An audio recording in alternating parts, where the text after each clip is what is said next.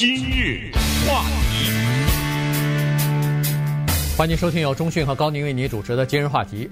今年是一个非常不平静的一年啊！这个二零二零年呢，在全球都是一片纷乱。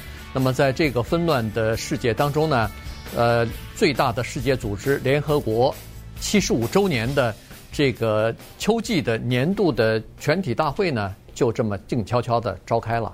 呃，昨天开始，今天呢是说静悄悄，就是说和往年相比呢，呃，每年的九月份啊，这个是在纽约的联合国总部，应该说说是非常热闹的，因为这是一个高峰会。呃，很多国家的元首或者是首脑呢都会到这儿来。那么他们不是自己来，他们的外交的高级顾问和团队，再加上随护人员，所以把这个整个的纽约啊弄得是车水马龙的哈，非常的热闹。这些人来了以后，对呃这个纽约的市政也做出一些贡献啊，因为他们要住酒店，他们要吃，他们要租计程车，他们各种各样的活动都很多啊，所以呃是一个非常热闹的，像是嘉年华一样的这么一个活动。结果今年呢是属于静悄悄的，大家也可以理解，这个就是因为疫情所造成的原因哈。这个今年的会议呢都是改在网上召开了。嗯，静悄悄，呃，这几个字概括了今年很多的事情。奥林匹克静悄悄，对不对？没有了。但是我们今天要稍微讲讲联合国，因为一九四五年六月二十六号的时候，这个机构诞生了。那个时候，从国联到联合国，对吧？对。从 League of Nations 到 United Nations。六月二十六号，那是疫情非常严重的时候，所以那个时候没有大张旗鼓的庆祝。呃，现在到了九月二十二号呢，再加上联合大国大会的召开，所以呢，联合国要庆祝，同时也要纪念他七十五岁的生日。可是，如果你比较关注各个主流媒体的话，你会发现，他这一条新闻不在第二版，不在第三版，不知道在哪儿呢？都对，在这个犄角旮旯里面的这么一条新闻啊，这非常说明问题。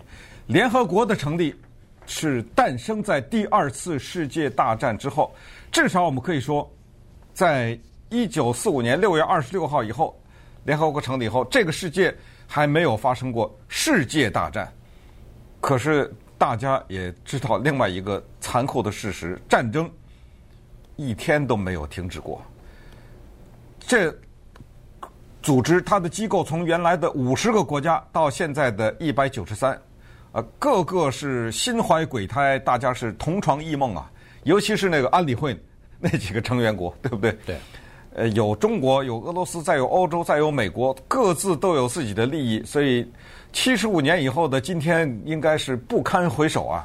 七十五年的世界，但是同时你也得承认，七十五年是地覆天翻，正应了中国古人的叫做“分久必合，合久必分”的这种道家的原理，似乎有某种魔咒，像一种摆不开的规律一样，照在世界的这些国家，大家折腾来折腾去。到了二零二零年，现在的世界分崩离析了吗？可能还没有，但是给人感觉到到了一个分崩离析的边缘。欧洲的这边的脱欧，这边的民族主义、民粹主义、单边主义大战，多元文化的多元主义、包容主义以及多边的合作。然后我们从疫情呃看到世界的经济，看到贫富的不均，看到了核武器在。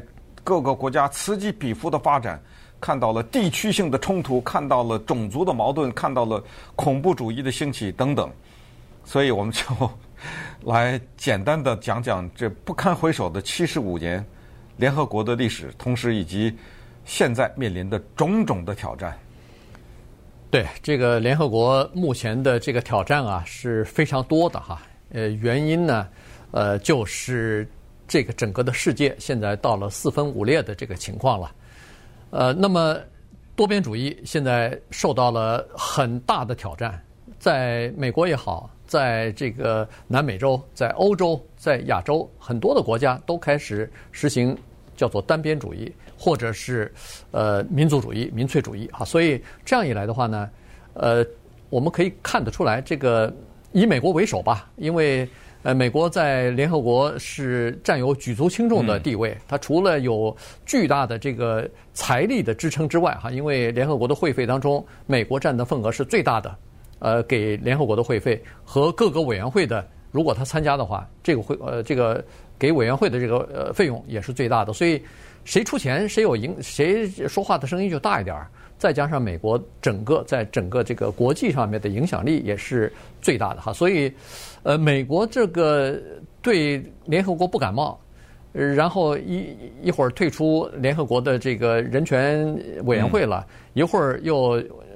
前段时间不是已经说了吗？明年的六月份就退出，正式退出世界卫生组织了。对，这也是联合国机构。对，这也是联合国一个非常有影响力的这么一个呃国际组织要退出了。那下一步还不知道是不是要退出其他的东西呢？所以在这种情况之下，在美国的这个榜样的力量的领导之下呢，那其他的人说好，美国可以这样，那我也可以这样。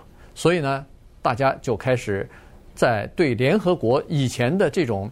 期待啊，期望啊，逐渐的就开始减少了。嗯，呃，然后再回过头来，美国说对联合国失望，它有几个原因哈。第一个原因就是说，这是一个只能说没法做的这么一个组织。对，你看，因为它没有任何对任何一个国家，它没有强制力啊，它没有一个可以执行贯彻一个，比如说联合国决议，呃，提出决议之后。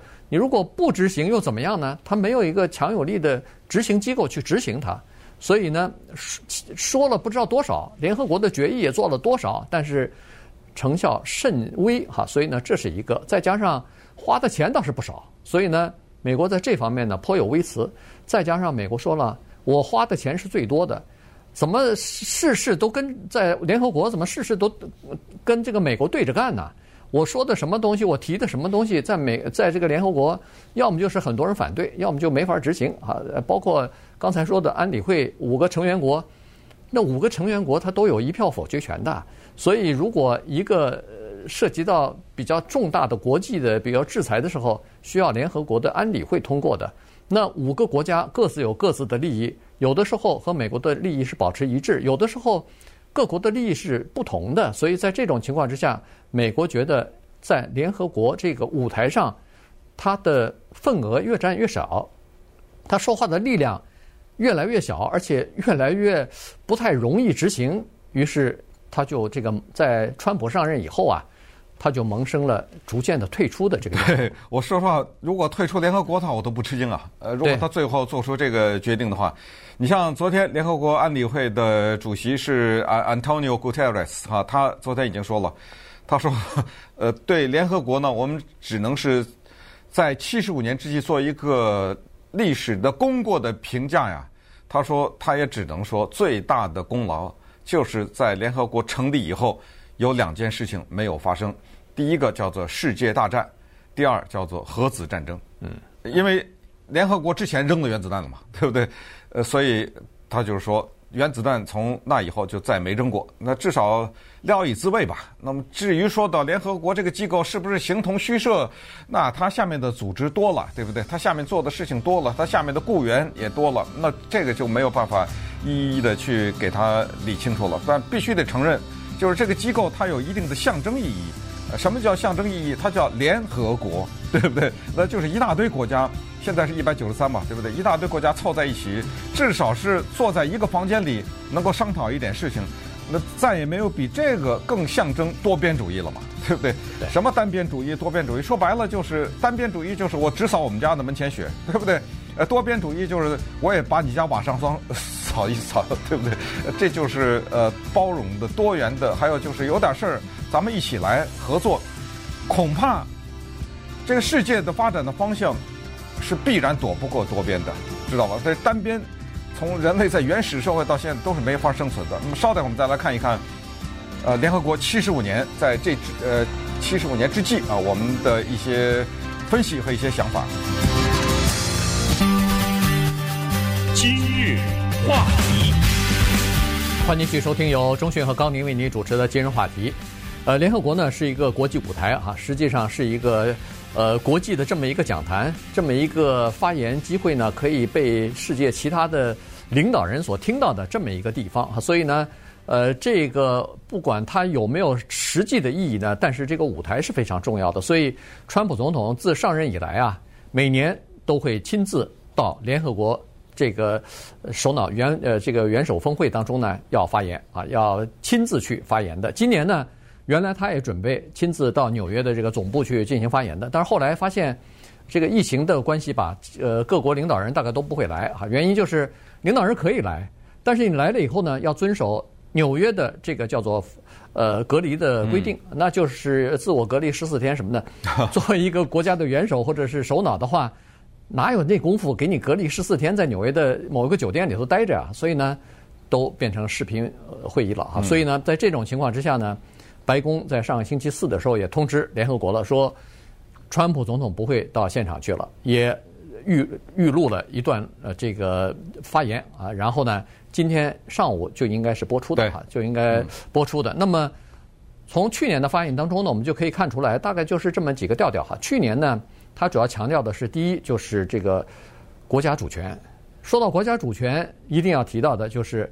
边境了，所以呢，这个修建边境墙啊什么的，保卫边境的安全，这是至关重要的。然后呢，除了这个之外，也提到了凡是单边的、凡是双边的、多边的合作，只要没有体现出美国优先这个政策的话，一概否一概不 不予理睬啊。这个是美国的这个外交政策的主轴，就是美国优先啊，美国第一啊。这个如果违背了美国的利益的话，免谈啊。所以当时放放出的是这样。然后呢，再说一下这个，呃，川普自己呃，在过去这一年在外交领域取得了哪些成绩？去年的时候，他讲的是在贸易战当中打败了中国，然后给美国带来了多少的利益？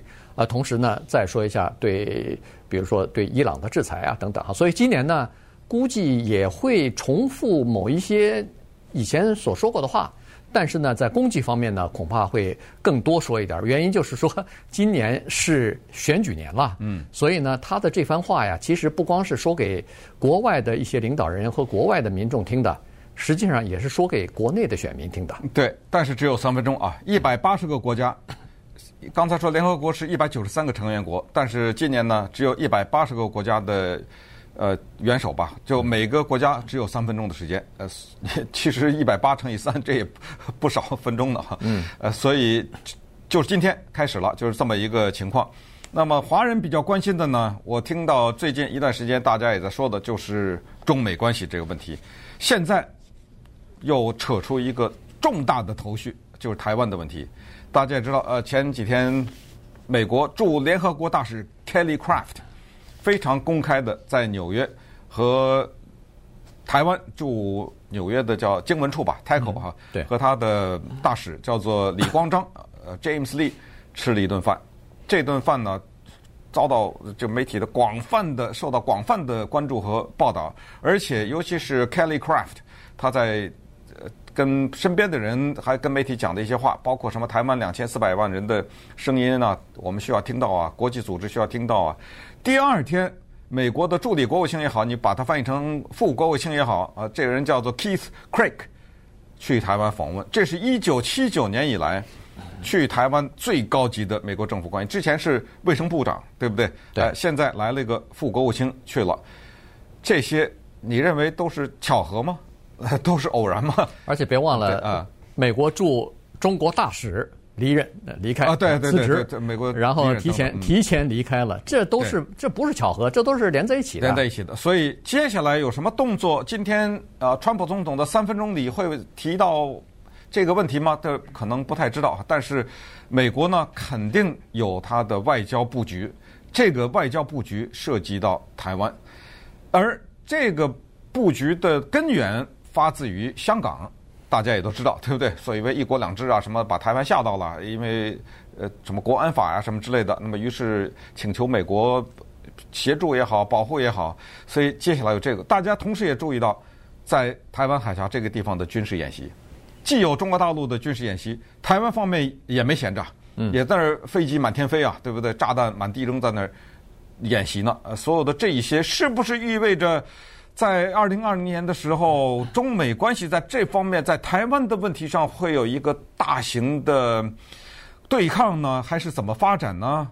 这个现在就不知道了哈，因为这个呢和疫情又交织在了一起，而这个疫情又是一个全世界的问题，在这整个的大的环境之下来了一个中美大对抗，这是一个头绪。还有就是伊朗问题，伊朗呢是美国比较坚持的，呃，美国要恢复对他的制裁，还要加倍的制裁。嗯。可是这个呢，这就是刚才说的了，在安理会通不过，对不对？俄罗斯俄罗斯不同意，中国中国不同意，那等于说了白说。对不对？对，所以这又是一个问题。对，所以呢，现在预料呢，这个川普总统在三分钟的发言当中呢，恐怕会提到很多问题。呃，对中国的这个政策，肯定对中国的指责，肯定是在里边应该提到的啊。这个，呃，比如说，在中国的，尤其是在疫情方面，它是呃强调说是在最初的时候，中国没有有效的处理这个疫情，甚至对国际社会有隐瞒之类的，所以导致现在疫情的发展啊等等。